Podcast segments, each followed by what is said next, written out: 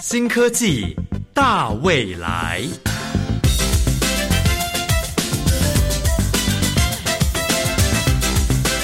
科技的进步让你看得见未来，深入浅出的介绍让你听得懂科技。欢迎收听由谢若楠制作、吴宜佳主持的《新科技大未来》。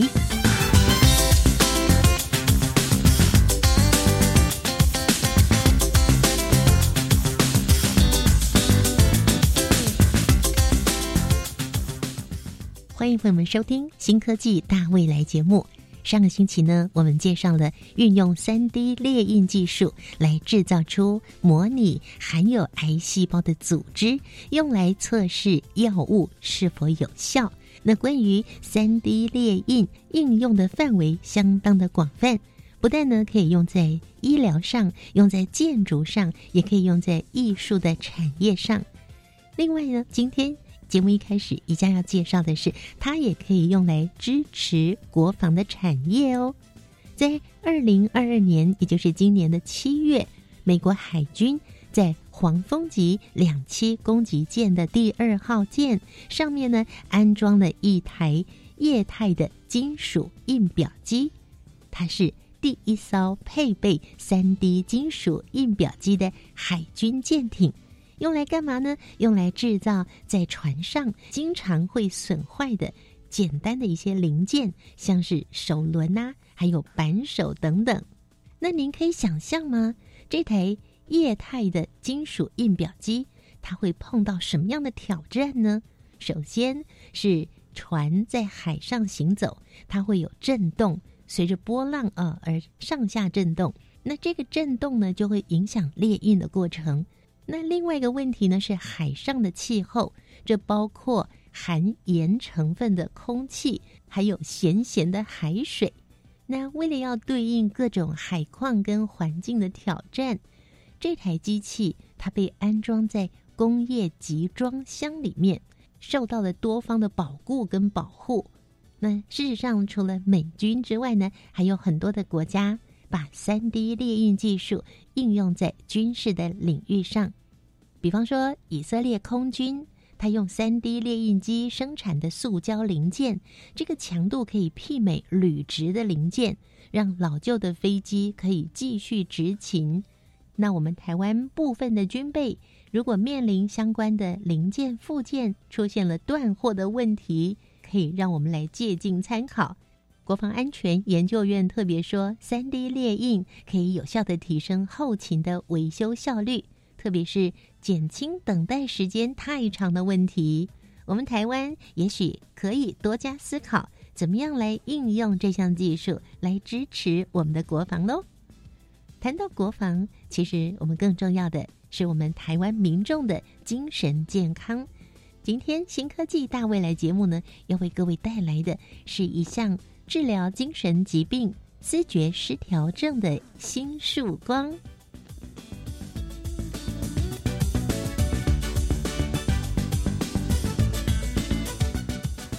亲爱的朋友，我们今天新科技大未来节目呢，要为听众朋友带来治疗思觉失调症的新的药物。对于全球来说都是非常振奋的。我们邀请到了研发单位国立台湾大学理学院心理学系赖文松赖教授，赖教授您好，主持人宜家，各位线上的听众朋友，大家好。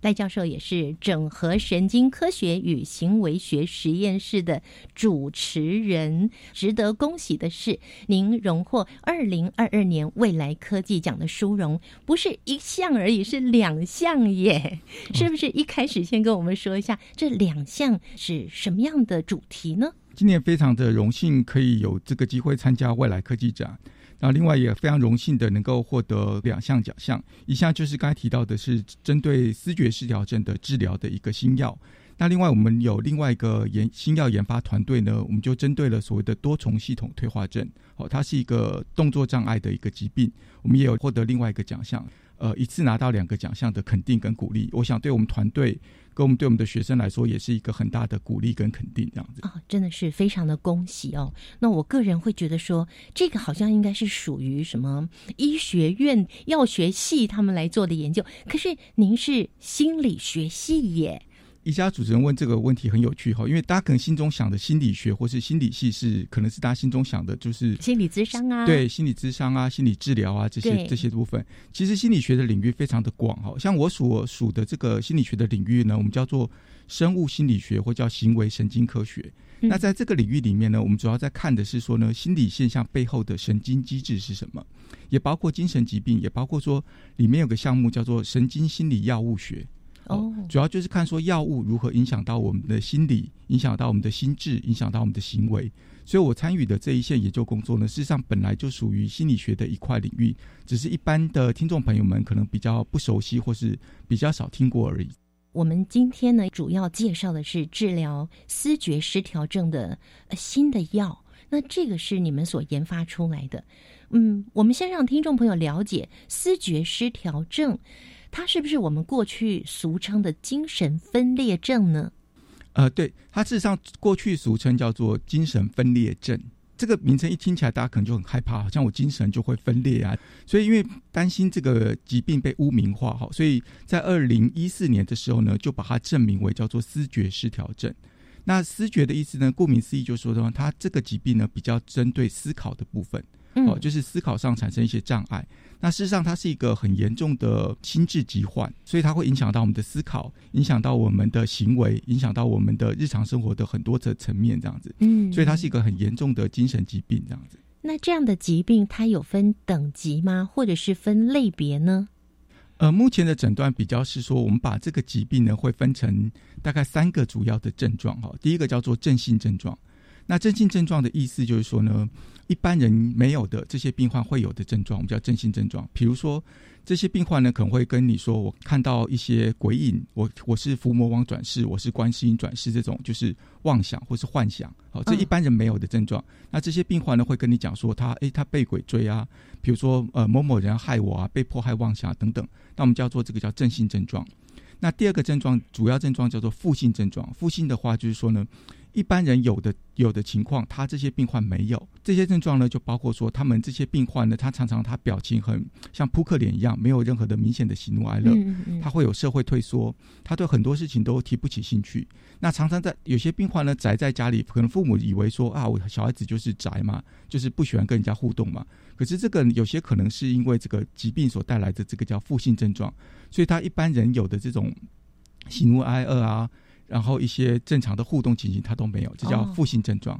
那第三个症状叫认知的症状，认知就是说他的工作记忆啊、执行能力啊这些，我们一般在日常生活里面、工作里面需要的这些认知功能，它都有一些缺损的情形。嗯，所以这个疾病我们通常会以这个三个症主要症状呢去做一个区分，这样子。那造成思觉失调症的原因又是什么呢？目前对于思觉失调症的病因呢，有好几种想法。第一个就是造成的原因之一呢，是先天的基因所造成的，哈，就先天基因造成的。那第二个是后天环境，环境就是说，如果你处于一个比较有高压力的环境里面，或是你在成长的过程中会去吸食毒品，好，或是接触一些危险的化学物质的话，可能也会造成你。有这个视觉失调症的症状，这样子，嗯嗯嗯，这是造成的原因。对对对，所以吸毒它会引发视觉失调症。呃，吸毒里面特别是使用的像安非他命这类药物呢，我们就叫做安非他命哈，安非他命造成的 induced psychosis，就是说使用安非他命长期使用之后呢，会造成类似视觉失调症的症状。嗯哼，所以在临床上你就会看到说，有些病人的视觉失调症的引发是因为吸毒所造成的。嗯，好，因为毒品也是一种神经心理药物，所以它会造成我们的心智，造成我们的行为的改变。如果不确定这个药物是什么状况底下呢，尽量不要去使用这些不知道的毒品或是不知道的药物，这样子。好，今天主谈的这个思觉失调症，它可以治得好吗？我想这应该很多的听众朋友都会很好奇、很关心哈。那因为像呃思觉失调症这个疾病呢，它的盛行率呢大概是零点三到一个 percent，意思就是说。呃，大概一百个人里面就会有一个人是有这样的症状哈。那大家可能不知道说，其实我们的日常生活中有很多的，可能大家三不五时会听到一些案例，像大家可能比较有印象的，可能像二零一六年的那个内湖的小灯泡的随机杀人事件的那个凶手王景玉，他事实上就是一个思觉失调症的病患，他的症状事实上就是。符合我刚才说的正性症状，他会觉得他是什么三皇五帝的尧帝啊，他是四川皇帝啊，这些妄想。那事实上，他就是一个很明显的思觉失调症的病患哦。嗯，那这些病患呢，像这些刚刚提到的这个正性症状，目前是有一些药物可以做一些把这些这些症状某种程度的压抑下来。意思就是说，他有些不被迫害妄想，他有些幻想的部分呢，我们可以透过一些目前有的，不管是第一线的或第二线的，我们叫做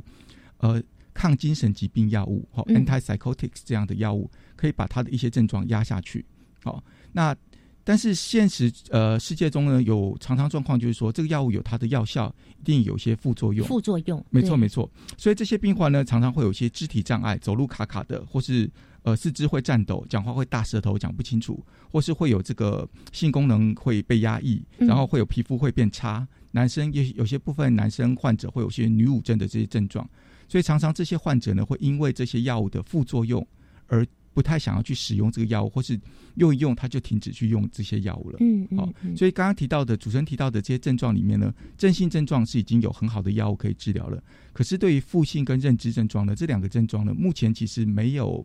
一个比较好的药物可以来去治疗。前面所提到的负性症状，以及刚刚所提到的。负性症状跟认知症状，我们把它称之为未被满足的医疗需求。意思就是说，如果这些症状目前其实是没有很好的药物可以去治疗它的。您刚刚有提到一个男性会有女乳症，他胸部会隆起，对对对，像女生一样。对。那所以很多病患就很不愿意服用这样的药物了。对，主要就是说他没有吃这个药前，可能会有些幻听啊、妄想啊，会听到声音嘛，哈。但是他吃了这个药物呢，这些症状可能被压抑下来的，他可能这个听到声音变小了，或是消失了。可是他伴随会有一些副作用，像我说的，走路会卡卡的，讲话会大舌头啊，口齿不清啊，或是皮肤会变差啊。那个心悸啊，一些不舒服的症状，会使得这些病患呢，常常用这个药用一用，他可能偷偷的，或是就不想使用它，就是不去使用这个药物了。一旦不使用的话呢，有些症状就会慢慢的跑出来，他又会回到之前的这个精神疾病、这个视觉失调症的这些疾病发作的这个状态下。所以目前在治疗上面的确是碰到瓶颈，他是没有办法再更进一步了。呃，就是说，对于一般的这个真性症状，有药物可以去治疗，而且还有蛮多的药厂都有各式各样的我们叫做抗精神疾病的药可以去治疗哈。是，但是就是他们或多或少都有一些副作用。那另外一个是说，不是这一些药物呢，对所有的病人都有效，有些对某些病人有效，有些对某些病人是完全没有效果的哈。嗯嗯。所以在临床上，其实，在治疗这些病患上，常常就是变成说，你要去根据医生的临床的经验，根据病人的症状去做一个判断，然后去用这些药物去试试看。那同时就尽量说，哎，你如果这个副作用比较明显的，那我可能降低剂量，或是我改换另外一个药物。所以其实。并没有一个很好的药物。那另外一个就是说，刚才的复性跟认知症状是没有，目前是没有可以使用的药物的现况，这样子。是。那对于这种思觉失调症的病人来说，感觉起来就很辛苦，又蛮绝望的耶。呃，对，其实病人很辛苦，其实他的家人更辛苦了。等于说有这样的一个家人在你家里的话，他可能有一些怪异的行为，或是有一些冲动，或是有些会纵火，或是有一些奇奇怪怪的行为。那如果没有办法把他送医的话，在家人要照顾的话，也会非常辛苦。所以一旦有这样的精神病患在家里，我想是那个病人很辛苦，他的家人也是非常辛苦。这样，同时也是社会一个蛮沉重的负担，因为这个疾病呢。呃，有些人可能会转好，那有些人不会转好，可能一辈子都会带有这个疾病，所以它有点像是，你可以把它想成是一个会终身的一个慢性病的那个概念，所以一辈子可能都需要服药，或是一需要去接受这个药物的治疗。那事实上，从呃台湾健保局有一个统计资料哈，他发现是说呢，国内我们前十大最花钱的疾病里面呢。视觉失调症或是相关的这个疾病呢，从二零一七年开始就已经是我们十大最花钱的健保最花钱的疾病之一，到目前为止都是这样子。所以意思是说呢，在我们国内健保的支出里面，对于视觉失调症病人的治疗的这一块的药物的支出，其实也是非常昂大的一个健保的经费上的支出，这样子。是，那是因为这个药物很昂贵吗？有一些药相对比较便宜了啊。另外一个说，因为他们必须每天服药或是长期服药，那有些是针剂的比较贵，有些是口服的相对比较便宜哈。嗯，那另外一个当然是说，因为这些药通常不见得有好的效果，或是它的效果只能维持一段时间，所以就变成是说，它是一个很大的医疗需求。那同时也会是病人一辈子的，就等于说你有个慢性病，一辈子要吃药嘛。嗯，那如果以刚刚说的零点三到一 percent 的人口来说的话，台湾大概至少就有二十三万的人的病患。在这个社会上，他其实每天或是一阵子就要去服用特定的药物来去达到这个治疗的效果。嗯，是。不过，听众朋友，您也要有一个正确的认知哦。他虽然没有办法完全百分之百痊愈，但是他可以治疗到某种程度，甚至可以回归到正常生活，也可以去工作。我觉得这还蛮令人欣喜的。对对对，就是说，呃，如果有发现有这样的症状，有家人的话，一定要去就医了哈。那虽然说我刚才有提到说药物不是完美的，但它至少可以把主要的症状压下来。比如说有些有很严重的被迫害妄想，或是说大家可能在社会的案例中听到，比如说有铁路杀警的事件，这些思觉失调症患者犯下的行为都是非常少数的个案了。嗯，如果这些病患有按时的服药，follow 医生的医嘱的话，都有一定的控制效果了哈。嗯，我刚才提的就是说，如果你要完全把它医好，或是说有些症状的确目前没有办法。药物可以去治疗，但是至少服药，至少会让病人的病情得到一定的控制，所以他还是有机会可以回归社会，或是在社会上扮演一定的角色。这样子，这种思觉失调症呢，它并不仅仅只是要服药而已，它还要辅佐其他的疗法，对不对？没错，没错。传统的治疗的药物呢，它会产生蛮多大家很不喜欢的副作用。那你们研发出来的新的药物？跟这个相比较之下，有什么样的特色呢？我们留到音乐过后介绍给大家了。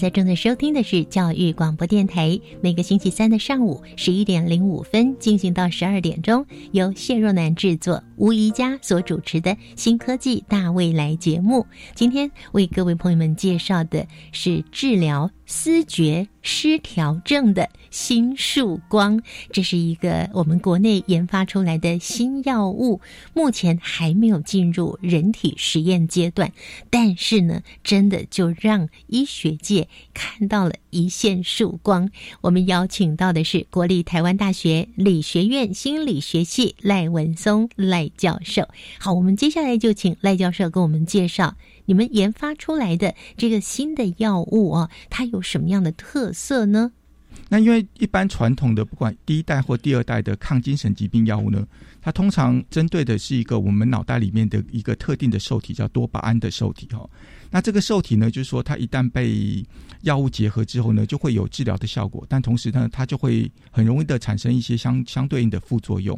那因为我们这个开发的这个药物呢，是间接调控了这个多巴胺的这个受体哈，所以它并不是直接调控，所以它造成的副作用呢，可以相对来说可能就会比较小，所以能够尽量的达到这个治疗的效果，但是呢，同时能够减缓这个所不预期的这个副作用，所以我们就会希望说，这个药物呢，能够如果能够顺利开发上市的话，可能可以提供病患一个新的选择，就是说，同时可以治疗这个疾病，但同时呢，它也可以减少不必要的副作用，这样子。哇，听起来 怎么充满希望？希望，希望，我们努力中这样子。当时怎么会想到要来做这样子的研究？你们研发团队有什么样的共识，要来做这样的思觉失调症的新药呢？呃，事实上，我自己呃回头想想看，我大概从事精神疾病相关的研究大概二十几年了了哈。那当时过去比较在一般的学术单位，我们大概就是做基础的研究，那写写 paper，然后希望能够做一些文章的发表。但是做了这么多年下来呢，一直觉得说，好像，呃，看到病人的一些痛苦啊，病人的一些需求呢，好像我们都有点隔靴搔痒啊，或者说，好像没有达到期待的这个学以致用的这个这个样的想法。所以在二零一四年起呢，我们就有组织了一个跨校的一个团队。那我们就希望呢，能够针对这些不管精神、神经疾病这些病人的未被满足的医疗需求呢，我们专门来去做一系列的药物的开发跟研究。希望是说，在我们有限的研究生命里面呢，真正能够创造或是能够做出一些能够对于病患或是社会有用的东西了。所以这是当初起心动念或是一开始的初衷，就是说，希望我们不只是做基础研究，那同时我们做这个东西不只是发表文章而已，是说真正可以使用，所以才会说渐渐的，就是说越做越多，越希望说跟临床端啊、跟医院端啊、跟病人这边或是病友学会这边多一些结合，希望能够说真正开发出。能够用的东西了，而不是说我发一篇 paper，然后很高兴开开记者会就结束了，而是说我们真正这个东西是能够有用，而且它或许也可以有一些呃商业价值，或是可以开发出来对病人有有利、对社会有益的东西。这样子。嗯嗯嗯，是的。我想除了思觉失调症的病人之外，家属甚至我们社会大众也都非常期待，因为如果这样的一个病人他没有好好的。用药没有好好的被照顾，他也许又是另外一个社会事件的引发者。是对，所以我们大家都非常非常的期待。那那像这样子的研究啊，你们是怎么开始的？然后怎么做的？因为一个新的药物的出现，这中间会经历很长的一段历程，哎。那因为事实上，目前药的研发吼比较不是那种单打独斗的研发状况，而是比较是说，像我说的，就是比较像要找到一群志同道合的人。那这些人有不同的专长跟不同的能力，大家组合成一个跨领域的团队来做这样的事情。哈，像呃，我们这次得奖的这个作品呢，就是我们跟这个中央研究院的陈一庄老师。然后跟台大化学系的这个方俊明老师，那像方俊明老师呢，事实上就是这个药物的最开始的这个研发者哈，所以他用他化学的这个专长呢，从天麻里面的这个化合物里面呢，选出一个特定的一个化合物，然后用用这个化学修饰的方法呢，制造成一个新的一个用的一个药物。但这个药物制造出来之后呢，他也不知道说这个药物到底有什么样的功效嘛。所以他就找了这个中研院的陈一庄老师，然后陈一庄老师也找了我。那希望是说，我们在这个使用细胞啊或动物的一些平台呢，然后针对这个药物呢做一些进一步的确效跟测试。除了测试它很安全之外呢，另外当然就是说这个药物要能够有效了哈。嗯，所以这个药物呢，就是从一开始研发呢，它本来一开始是针对所谓的阿兹海默症跟渐冻人去做研发了。但只在后来在研发过程中，我发现说，哎，这个药物可能有其他的适应症，所以我们才把这个药物呢，从比较是从神经退化疾病的部分，像刚才说的渐冻人啊、阿兹海默症这一类的疾病，目前他们还是有继续往这个方面在做研发。嗯，那同时呢，我们把这样这这个药物呢，进一步延伸到这个呃，尝试去治疗视觉失调症，也发现说有不错的效果，所以才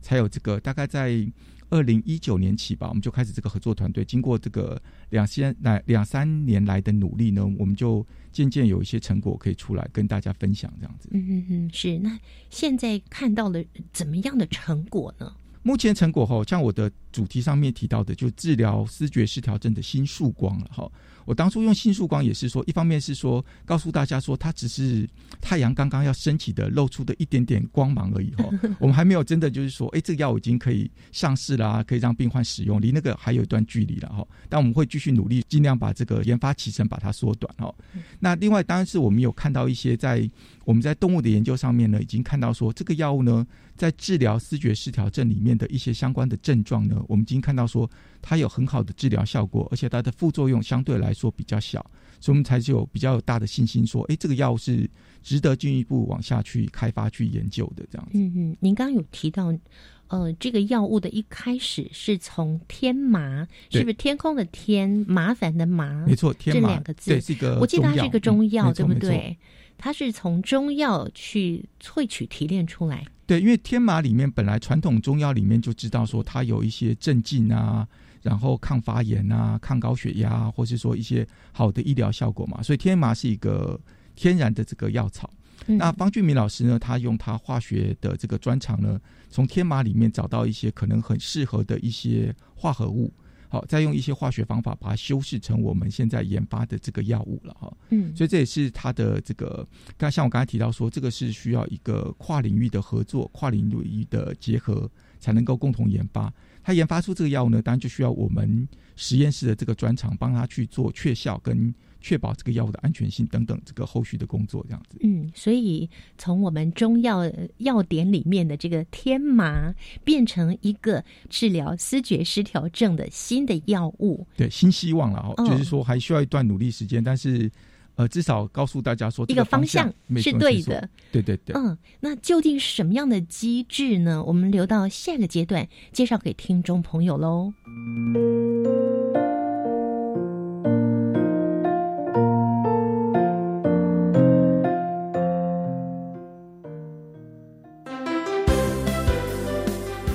Dad, how do I learn English? Just listen to Magic English Window on the World.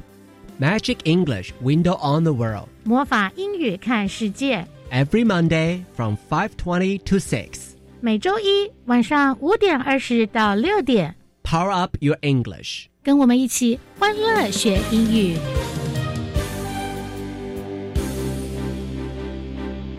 高中只要毕业了之后，你想要做什么呢？我决定申请青年储蓄方案，先去工作或当志工，累积经验，未来更有方向。而且先工作，政府每月还额外帮我储蓄一万元，三年可存三十六万元哦。我也要参加。申请时间到一百一十二年三月十六号。赶快上网申请青年教育与就业储蓄账户专区网站。电话专线零二七七三六五四二二。以上广告是由教育部提供。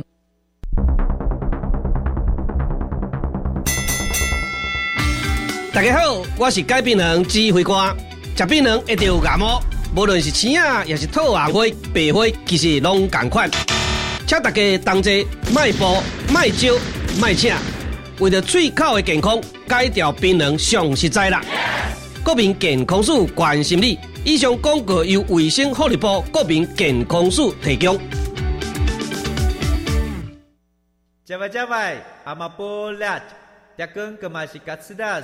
的加古拉布古列列，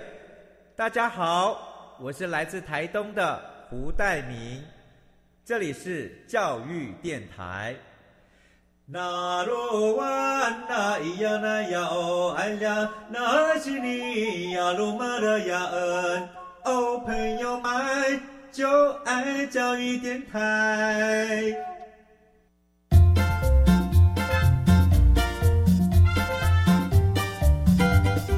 新科技大未来，每个星期三上午十一点零五分，与你在教育电台的频道上认识新科技，迎接大未来。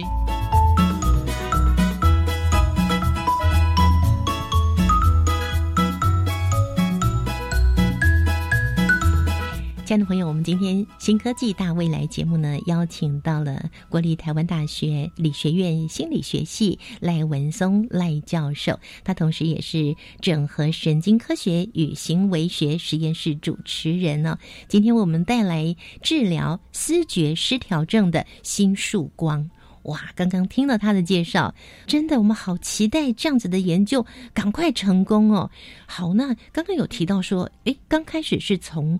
中药的叫做天麻的这个东西，加以呃另外一种技术之后呢，就变成一个新的药物。那这我说起来真的很不专业哈、那我们就请赖教授来告诉听众朋友，这究竟是一个怎么样的一个机转呢？它为什么被你们认为它是可以治疗思觉失调症的呢？嗯，好的。我们这个药物呢，事实上像刚才刚刚这个宜家所提到的，就是我们是从天麻里面萃取出里面的一个特定的化学成分，然后经过化学修饰的方法，变成一个我们叫做呃腺苷酸的类似物了哈。您刚刚讲腺苷酸，它怎么写啊？是什么东西呢？呃，那个线是毛线的线，但是旁边是一个肉字旁。哦，腺体的腺对。，甘呢是甘草的甘，上面就是有草字头的腺苷，酸是、呃嗯酸碱的酸酸碱的酸，腺腺苷苷酸腺苷酸大家可能不知道是什么东西哦，但是你可以想象说，我们这个药呢，其实它的作用机制呢，有点像我们每天喝的咖啡里面的咖啡因，或喝茶里面的茶碱哦。那这两个东西呢，它在我们的脑袋里面呢，结合的一个受体，受体就是有点像一个，你可以把刚刚的腺苷酸啊、咖啡因啊，当做是一把钥匙。我们脑袋里面呢有特定的锁头，嗯，当它们结合在一起之后呢，就会产生特定的效果。那我们咖啡因的效果呢，是造成我们的精神亢奋或是提神的效果嘛。对对，对，那我们腺苷酸的效果呢是刚好是相反，它会使我们比较舒缓、比较镇静、比较能够心情比较平静。所以，当我们这个药物进来之后呢，那这个一般的这个药物呢就没有办法跟它结合了。所以我们这个药物跟腺苷酸的受体结合完之后呢，就会达到一个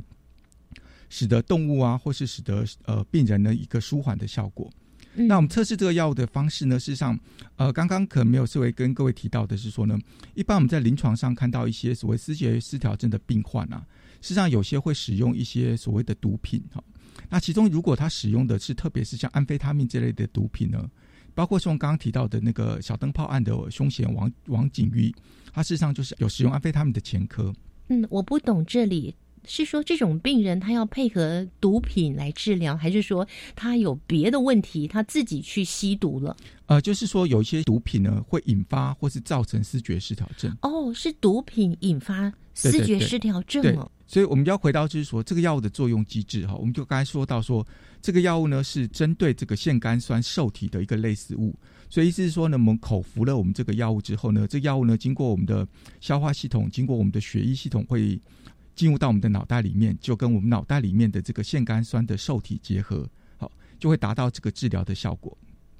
那我们怎么知道会这个药物有这样的效果呢？当然，我们要先透过动物实验，因为这个药物在没有经过这个法规的许可之前呢，不能够，它是一个完全新的药物了，所以不太可能把人类当做一个白老鼠来做实验嘛。哈，所以我们在实验室呢，第一步我们当时先透过一些细胞的实验，证明说这个药的机制是对的。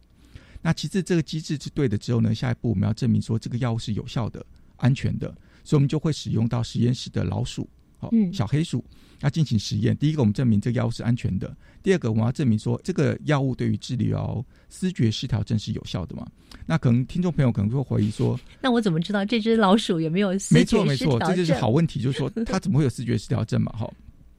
所以我们的使用的方法呢，就是说因为。思觉失调症事实上是根据人类临床的症状所定义的一个精神疾病的哈，所以在老鼠身上，老鼠可能没有思觉失调症，可是有些老鼠会带有思觉失调症的致病的基因。好，那有些老鼠呢，我们可以用药物的方法引发它产生类似视觉失调的症状。好，这就回到刚刚前面所提到的毒品的部分，喂它吃安非他命。对对，我们用注射的哦，真的打打安非他命。对对对，在安非他命的注射底下呢，它就会产生一些。刻板化的行为啊，过度活动的情形啊，那这些症状呢，就跟我们临床上在病人身上看到的视觉失调症状的视觉失调症里面的正性症状是类似的。嗯，所以我们就用这样的症状呢，看看是说呢，我们给他这个我们所研发团队研发这个新药呢，有没有办法去缓解这个安非他命所引发的类似症状？嗯，结果结果就是在我们在实验室效果里面呢，发现说我们的药物的效果很好。而且会让这个老鼠的症状呢有明显的大幅度的这个改善哇，所以就代表是说我们这个药物的针对的这个机制是正确的。那另外它安全性是高的，嗯，那另外一个它当然治疗的效果很好，所以我们就觉得说，哎，这个药物呢事实上是可以当做是一个值得开发的一个，可能是新一代的或是新一种的这个间接调控这个。视觉失调症相关机制的一个药物，这样子。嗯嗯，那请问它是要跟以前传统的药物一样，一直一直吃下去，吃一辈子呢？或者是说，哎，我只要吃几个月，我吃个半年，哎，我这个问题就没了，我就不用再吃了？呃，这个是我们。最终的希望了哈，可以药到病除，这样是我们最终的理想或是梦想了哈。但现实面是说呢，事实上我们目前坦白说，我们对于精神神经疾病的背后的治病的机制或发病的原因，其实还是不是那么清楚，嗯，需要更多的研究。所以现阶段呢，我们只能够针对这些临床的症状给予适当的缓解、适当的治疗。最终目的当然就是说，我们当于当我们更了解这个疾病的致病机转之后呢。我们可以开发出真正的可以药到病除的药物，所以现在目前我们大概没有办法做到说吃个药就好了。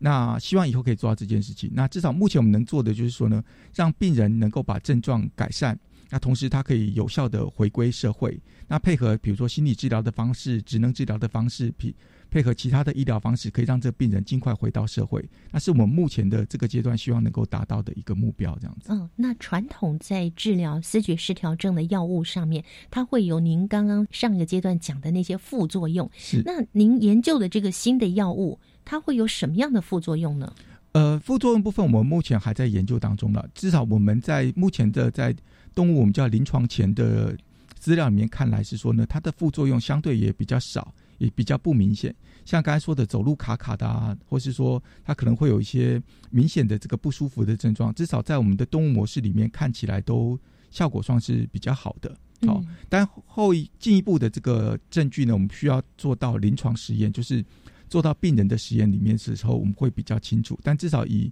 目前临床学的资料来看的话，我觉得算是还蛮蛮不错的 data 这样子。嗯嗯，那除了治疗思觉失调症之外，还可以治疗其他精神疾病方面的一些问题吗？呃，可以的。像我刚才说的是说，其实我们这个药物呢，一开始研发的时候是针对。呃，阿兹海默症以及这个渐冻人这个疾病嘛，哈，所以这部分呃，我们有其他的合作团队，目前还在持续开发这一部分。那另外，我们在同时我们在研发这个药物的时候呢，刚刚有提到说，我们可以使用安非他命当做一个引发视觉失调症的一个动物模式嘛。那我们在研发过程中也发现是说呢，这个药物或许也有可能当做是一个治疗成瘾、药物成瘾，或是说安非他命成瘾的一个。戒毒或是减减毒的一个药物，嗯，所以这部分我们目前也在有学生正在往这个部部分去做多一些的尝试跟研究，嗯嗯嗯，就主要是说一个药物可能有多重的适应症，所以不止对于视觉失调症有效，或许对于其他的疾病也也会有一定的治疗效果，这样子。哇，这个真的是振奋人心的消息耶！就是也需要更多的观众朋友给我们更多的支持跟鼓励了哈，特别是这样的研究工作其实蛮辛苦的。那所以今天也是需要说能够透过这个电台的节目跟大家分享，另外也让也让方面让病患跟家属知道说，哎，有一群科学家很努力的在做这样的工作。那另外也是希望说能够有更多的国人或是学生好来支持，然后参与我们这样的研究，让这样的研究能够。更快有更大的进展，这样子是。您有提到说，这是从二零一九年开始积极的来做这样的一个研究嘛，对不对？是。那这群研究团队里面重要的几位专家学者参与这次的研究，是不是也帮我们介绍一下呢？好，那我们主要的就是这个药物的研发呢，就是我们的台大化学系的方俊明老师。好，像我刚才提到说，像天麻这个，我们这个天麻的呃类似物质的这个开发啊、研究啊，把它化学合成。啊，这些工作其实就是方俊明老师他过去很多年的心血的这个结晶了哈。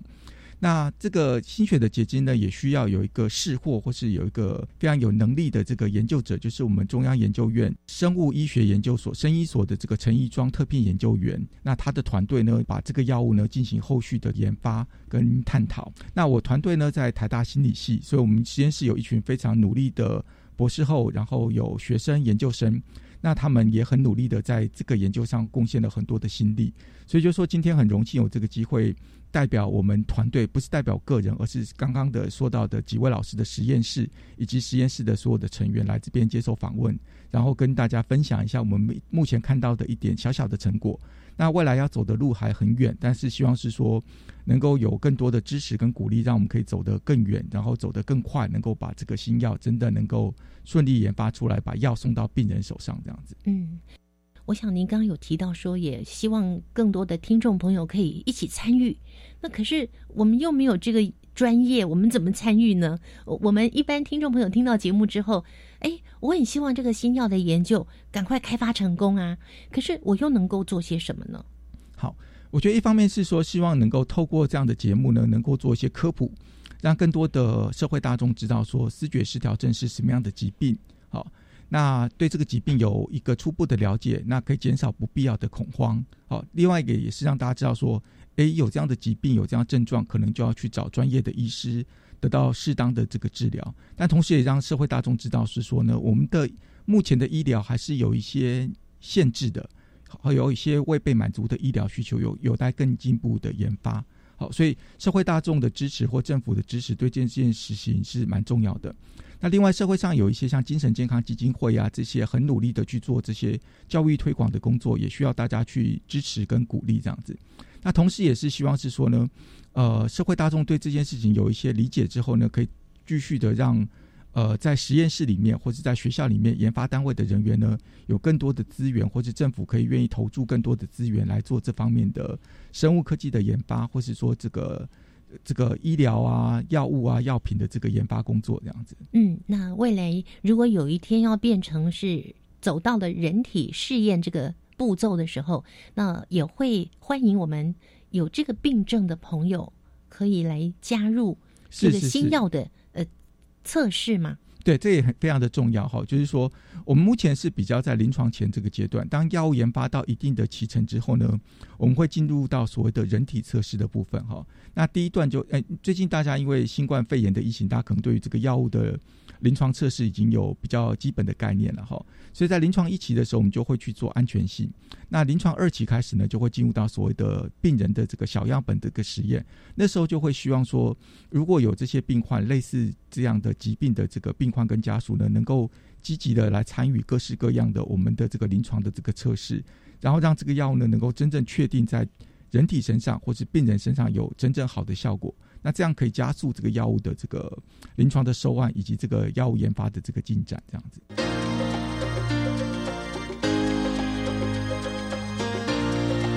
科技好生活。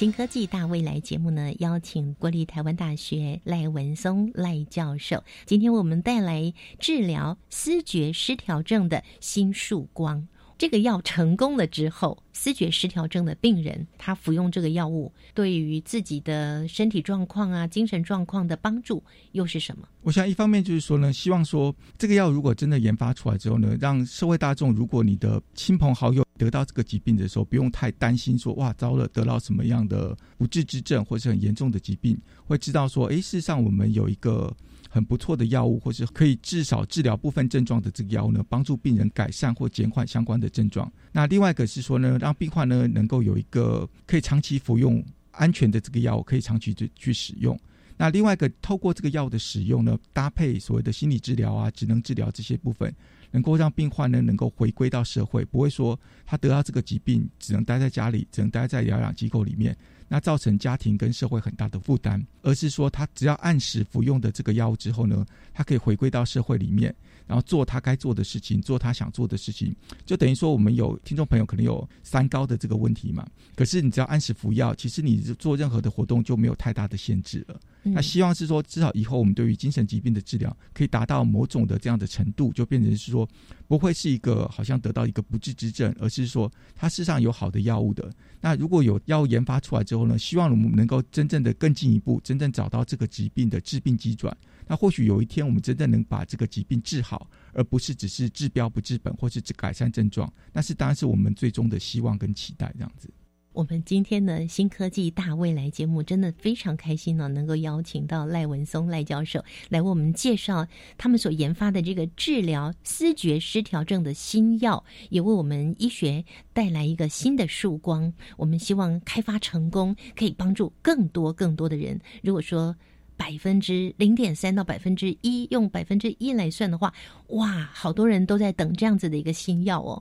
好，那在节目结束之前呢，我们要为听众朋友预告，因为呢，赖教授您的研究团队还有一个研究的更久的一个新的药物，是治疗多重系统退化症的药物。好，那因为这个药物呢，其实目前有更大的进展，已经快要到可以进行临床测试的阶段，所以很期待这个药物可以更快的。问世，或是能够让造福更多的病患，这样子。嗯，说不定我们下次介绍的时候，已经快要问世了。对，希望这个呢，我们留到下一次我们节目在重新开播的时候呢，会介绍给听众朋友哦。非常谢谢赖教授。好，谢谢宜家，也谢谢各位听众朋友，谢谢。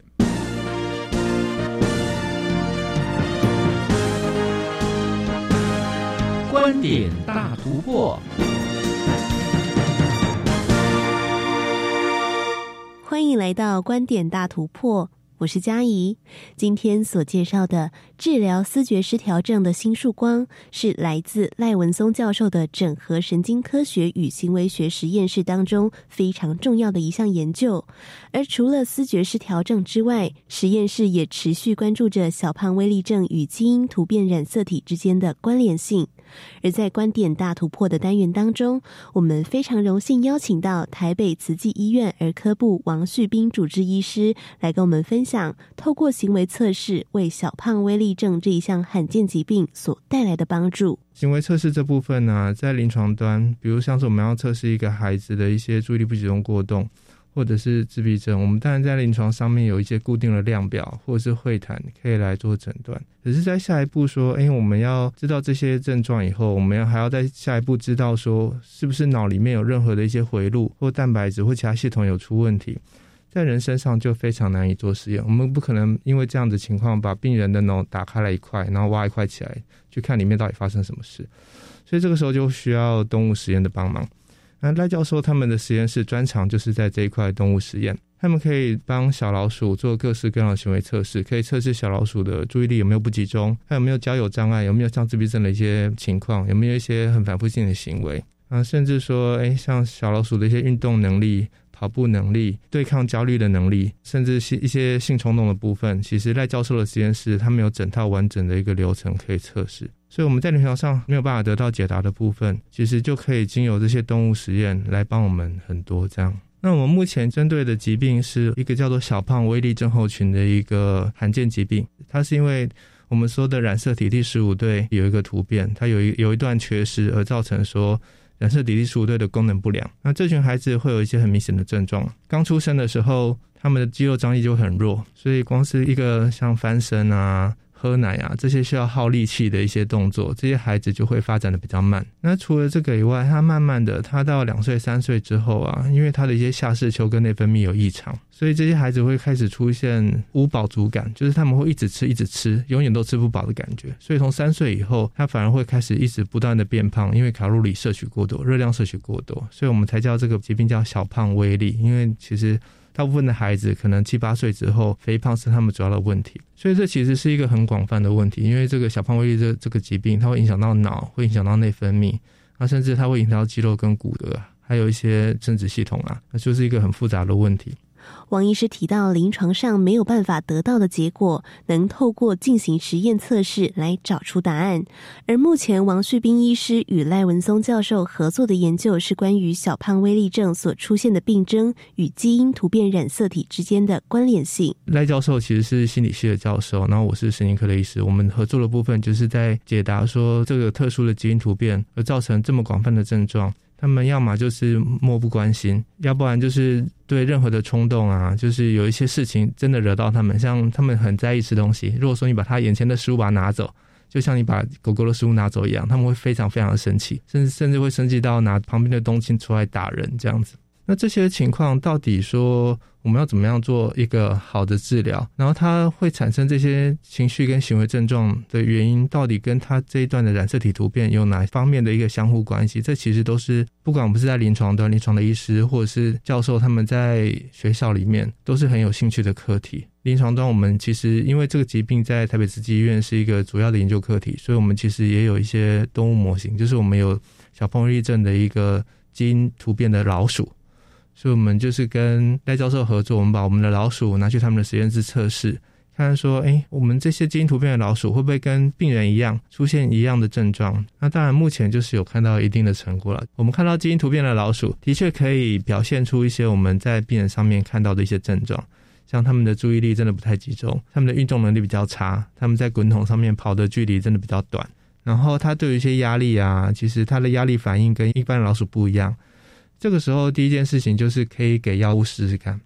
因为很多的药物其实，在临床端都已经使用很久了。像是注意力不集中过动症，我们可以用利他能，我们可以用思瑞这类的药物来改善孩子的行为。这个其实我们在医疗上面已经用了五六十年以上，那在医疗上的安全性都已经很大家都很有把握。那这就是第一个我们可以试试看的。诶，会不会说他这个症状就是老鼠有出现这个症状，然后我们用一样的治疗方式，它能不能改善？那的确，我们初步的结果看起来其实也蛮好的。王医师分享，透过心理系与儿童神经科跨领域的合作，运用完整的动物行为测试，并且观察出现异常的小老鼠在给予药物治疗后，行为是否逐渐改善。除此之外，也能够进一步记录哪些药物可以确实达到有效的治疗作用，并扩展以往药物治疗疾病所适用的范围。小胖威利症它是一个基因突变，那这个基因突变其实对脑还有对内分泌会有干扰。那这些干扰其实从非侵入性的一些检查方式，像是功能性核磁共振，我们就可以拿来判断说，诶，这群孩子他跟一般的孩子，他的脑区在哪边功能上面真的有落差。那这会让我们更更可以了解说，因为这个基因突变，我们已经看到症状了，可是这症状是从什么哪里出问题来的？这件事情其实一直还没有搞清楚。所以这个要搞清楚这个状况，我们可以用好几个方面来看。从人方面，就是可以从基础的老师。教授们他们的功能性核磁共振，他们的脑波去判断说，哎，他们是不是哪一个脑区有问题？然后我们判断到那个脑区有问题以后，我们接下来就可以回归到动物实验里面去。动物实验，因为我们可以在动物里面把脑取出来，我们真的去仔细看一下里面的一些回路、一些蛋白质的表现会不会不一样。然后，当我们把这些我们说的离病机制或致病机转，我们把它弄得更清楚以后。我们就更可能针对这个急转下去用一些特殊的药物，就就是可以去开发新药。我们刚刚说的思瑞是我们现在早已使用很久的药物嘛，那我们只是拓展它使用的一个我们说 indication 啊，就是让它的一个使用的可能性再增加它的适应症。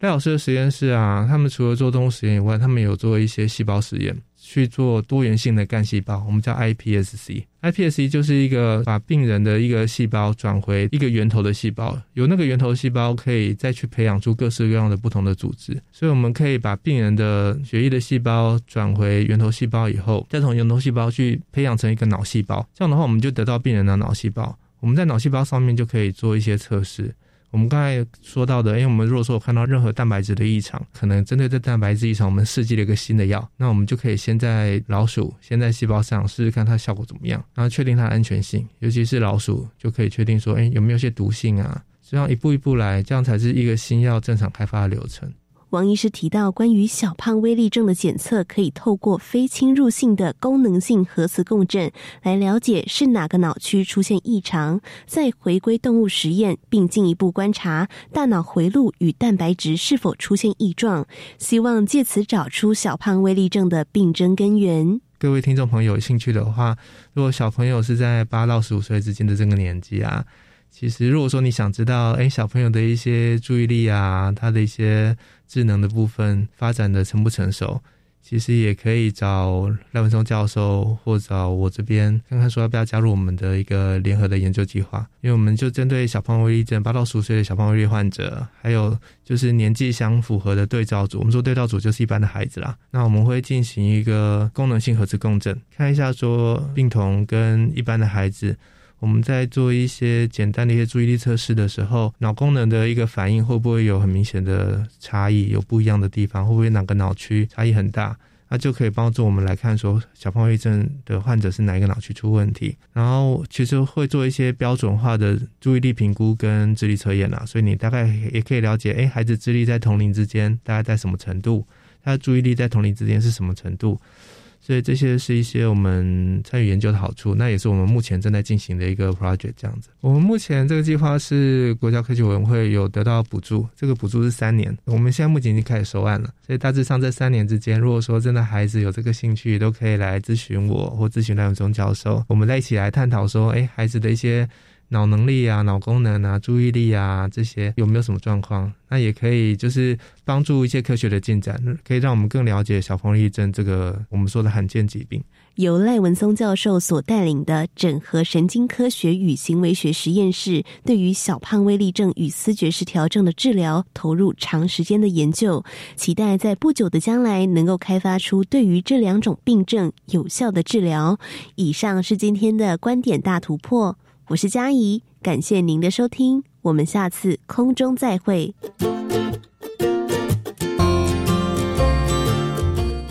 谢谢嘉怡，透过了访问王旭斌医师，让我们更加认识由赖文松教授他所主持的整合神经科学与行为学实验室。相信这样的实验室未来还有很多研究。对于我们精神科学方面呢，会带来更多的治疗的好方法。